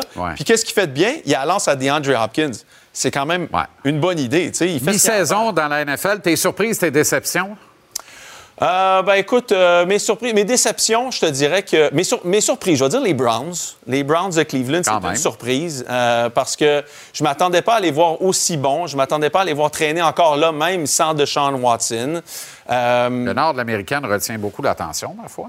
Ouais, ben tu sais, les Browns, je veux dire, t'as- même pas Deshaun Watson dans, dans, dans l'équation, puis t'es encore dans le mix de. Ben, la c'est ligue. peut-être pour ça que ça va bien. Euh, ouais, pour- ça va bien pour les Browns, tu parles? Ben oui. Ben, les Browns doivent gagner cette année. Mais Est-ce que quand tu qu'elle est dans le nord de l'américaine, là, là, mais attends un peu, ça n'arrivera pas, là. Ça, c'est acquis, mais ça, j'aurais pu te le Ben, dire en partant. Ben moi aussi, en me disant, si tu me dis en plein milieu de l'année, les Browns n'ont pas, leur- n'ont pas de chance depuis cinq semaines, puis sont encore dans les équations de la série, je serais un peu, sur- je serais un peu surpris. Mais la vraie surprise dans le nord de l'américaine, c'est les Corbeaux. Ce sont les Ravens de Baltimore. Euh, oui, par Qu'on attendait probablement en haut de la section, mais Ouais. pas nécessairement aussi dominant. Pas tout est dans la manière. Mhm. Oui, tu as raison. Écoute, euh, c'est sûr, en plus, dans, dans- dans les statistiques en ce moment, les, les Ravens sont en- dans le, de- le haut de la ligue. Lamar Jackson joue pot- en- potentiellement, en tout cas, au niveau de joueur le plus utile de la ligue. C'est sûr que moi, par rapport à l'évolution de cette équipe-là, je pense qu'ils sont beaucoup en avance sur ce que j'aurais cru. L'équipe est en santé, l'équipe joue bien, la défensive joue bien. Donc, euh, tu sais, quand on place les Ravens dans le haut de cette euh, conférence-là, moi, je ne l'avais pas vu venir du tout cette année. On me souffle que tu as placé les Bengals de Gonzo dans les déceptions. Oui, Je suis un peu étonné parce qu'ils arrivent à la mi-saison avec trois victoires de suite. La quatrième s'en vient probablement. et C'est une victoire énoncée à venir contre Buffalo en fin de semaine. Vous l'aurez appris ici. Euh, et comment ignorer les Chargers de LA? Ah Peut-être la meilleure pas. équipe qui ne joue pas 500 dans la NFL. Ben non, mais c'est parce que je peux pas. Les Bengals, pour moi, c'est. C'était bien géré. Tu sais, c'est Joe Burrow, tu sais à quoi t'attendre, c'est méthodique, c'est toujours le même résultat. 78% de passes de complète. Tu sais, les Chargers, je, je peux pas, je peux pas me décevoir si tu fais toujours n'importe quoi. Tu comprends? Ben, je comprends. Tu comprends? Tu sais, c'est sur papier, sur papier c'est pas un club de 3-4. Ben, ça fait, Ça fait va comme 20 c'est ans qu'on tu dit me ça. diras, là, Ça c'est mal coaché. Ça fait 20 ans qu'on dit Ouais. ça. Fait que moi, ils me déçoivent pas. Je m'y en attendais, ça allait être tout En fait, on dit ça depuis qu'ils ont favorisé Philippe Rivière plutôt que Drew Brees. Exactement. T'as bien raison. Probablement qu'ils auraient gagné deux Super Bowls et qu'ils auraient construit un nouveau stade et seraient encore à San Diego s'ils avaient gardé Drew Brees plutôt Ça. que Philip Rivers. Mais le GM s'était déshabillé Mhm. pour repêcher Philip Rivers. Va Mhm. toujours bien pas le coliquer dehors parce que euh, Tom Puss fait, fait un job. Là. Mais c'est plus, le, le- je te dirais que pourquoi j'ai mis les Bengals là, c'est c'est juste parce que leur début d'année était désastreux trop longtemps. Est-ce qu'ils peuvent se replacer? Oui, mais tu sais, à un moment donné, c'est parce que tu étais supposé d'aller au Super Bowl. C'est OK, est-ce que t'es- t'es- t'es- tout est organisé, boutonné dès la première semaine? Ouais. Rendu semaine 5 pour te remettre, je trouvais ça long un peu. Là. Bon, tu nous avais dit que Trevor Lawrence serait le joueur de l'année. On- Oui. À mi-course, on peut à peu près dire que ça n'arrivera pas, mais qui sont... ben oui, pas mal. Qui sont les candidats qui mènent la course? là? Euh, Écoute, euh, moi en ce moment, je, viens de parler de Lamar là, parce que c'est sûr que Lamar va être dans la conversation. Mais moi, j'aime- beaucoup Tyreek Hill en ce moment comme, comme choix. Euh, c'est exceptionnel ce qu'il dit. Encore une fois, cette semaine, on lui a posé la question. Euh, il est en voie de, de- de ramasser plus de 2000 verges. Euh, c'est un joueur exceptionnel cette année. Je veux dire, ça n'a aucun bon sens ce qu'il est capable de faire et d'élever le niveau de cette équipe-là. Tu sais, t'enlèves Tyreek Hill du terrain, c'est sûr que c'est pas du tout la même équipe. Euh, tu peux le doubler, ça dérange pas. C'est... Jamais personne n'aurait cru ça de ce gars-là quand il est arrivé à Kansas City. Non. Que 7-8 ans après, on parle de lui comme le meilleur receveur. C'est un gars qui avait même pas de position en arrivant dans la NFL. Exact. Et il y a encore une chance de faire mal paraître l'équipe qui l'a laissé partir, puisqu'il les affronte en Allemagne dimanche, à l'heure de la crêpe flambée au rhum de Paul Martin. Paul, l'ex-premier ministre, là, le chef. Oui, d'accord, d'accord. Avec la confiture de fraises. D'accord. Bon, très bien. Ah ouais. OK. Euh, joueur défensif, Max Crosby. J'aime bien Max Crosby. Euh, il ne gagnera pas, mais j'aime ça le mettre là parce que sais, ça va être Mars Garrett ou ça va être. Il nous euh, restait 30 secondes. On vient de le perdre de même. Non, mais c'est parce que moi, je trouve qu'il il mérite d'être- regardé, ce gars-là. C'est un Ouais. joueur qui joue 95% des snaps de son équipe. C'est inimaginable de faire ça. Il y a 50 plaqués. Mars Garrett en a 18, là, pour te donner un, Ah, ouais, un ouais. exemple. je pense que. Donc, euh, il, il est de tous les jeux, tous les plaqués. C'est une force sur le terrain. C'est un gars qui est capable de tout faire. Il- je pense pas qu'il va gagner parce qu'on on regarde Mars Garrett ou TJ Watt comme le joueur Mhm. le plus utile toujours, mais regardez Mas- Max Crosby jouer, juste ça, ça vaut le spectacle. OK, match à surveiller rapidement au cours euh, du euh, week-end. Évidemment, Bills-Bengals, victoire des Bengals à prévoir, je, je le crois. Les Cowboys et les Eagles, match très intéressant à l'intérieur de l'Est de la nationale également. Surpris que les Cowboys n'aient pas bougé à la date limite. Euh, étonné Très étonné. Peut-être qu'on- qu'on n'y croit pas vraiment, dans le fond. On rappelle les Dolphins et les Chiefs, ça commence votre dimanche à 9 h le matin. Et Seahawks, Ravens. Ça va être un bon match. À. Baltimore.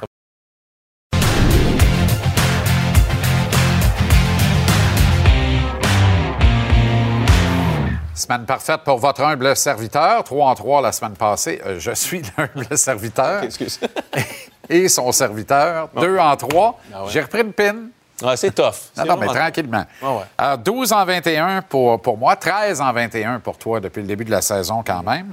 Dolphins Chiefs. C'est pas des faciles, là, on va se le dire. Ah non, hey, Matt Bédard nous fait pas ça simple. Non, fait que c'est quand même bon no- notre résultat. Là. Oui, c'est très bon. C'est dans les plus durs de la joue- semaine. On joue tout le les temps. spreads, là. C'est Ah pas c'est simple. pas facile. Et on est tous les deux d'accord pour dire que le meilleur bet, c'est bon les sens. Dolphins à plus 2,5. Tu penses? je le regrette ben, ça- aujourd'hui. Mais attends, sais-tu pourquoi je le regrette pas? L'Allemagne. Ouais, je sais. C'est ça, ça, mêle tout. Ça mêle C'est ça. Ouais, ouais, non, C'est t'as raison. Mais tu sais, 2,5, là, va falloir que le match reste serré pour que ça finisse à deux points. Là. Seahawks, Ravens. La ligne est à plus 5,5. Toi, tu prends les Ravens pour couvrir. Moi, j'ai décidé d'y aller avec Seattle. Ah, ils m'ont eu, ils m'ont eu, les Ravens. Là. Je, leur donne une chance. Puis la ligne maintenant est rendue à parfait. 6. Hein? Elle a changé, elle est rendue à 6. Donc, euh, C'est parfait. le- les gens me donnent raison, on dirait. Oui, ben c'est parfait. Ça va me permettre d'être à égalité avec toi à la fin Ah de la oui, oui, semaine. ben oui, ben oui. Parce qu'on se range du même bord pour Bills Bengals. Oh, On est donc tous les deux d'accord pour dire que les Bengals de Gonzo vont gagner et couvrir. C'est facile. C'est moins 2, je pense. Là, il y a une erreur, c'est moins 2. Oui, oui, c'est moins deux, moins- moins C'est moins 2, euh. Oui, je pense que. Écoute, Joe Burrow, c'est le meilleur carrière de la NFL depuis le début du mois d'octobre. Donc, euh, on a le Joe Burrow qu'on connaît. Je pense même pas que ça risque d'être très, très proche. Formidable. Alors, la semaine prochaine, soit tu mènes par deux à nouveau, Oh oui. soit nous sommes à égalité. Votre humble serviteur. Excitant tout ça quand même, humble serviteur, oui. C'est le humble qui marche pas. Non, c'est ça, exact. C'est ça qui pour marche moi. pas. pour toi, bien sûr. excuse. Excuse, excuse. Les adversaires du Canadien, demain à notre antenne, les Blues de Saint-Louis, sont également à notre antenne ce soir. Pour une deuxième fois, le Canadien va regarder son adversaire du lendemain, les pieds sur le pouf.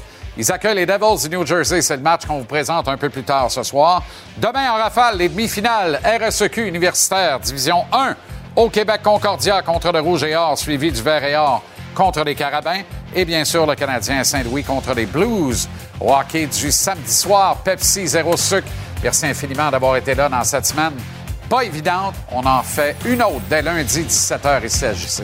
Salut, bon week-end.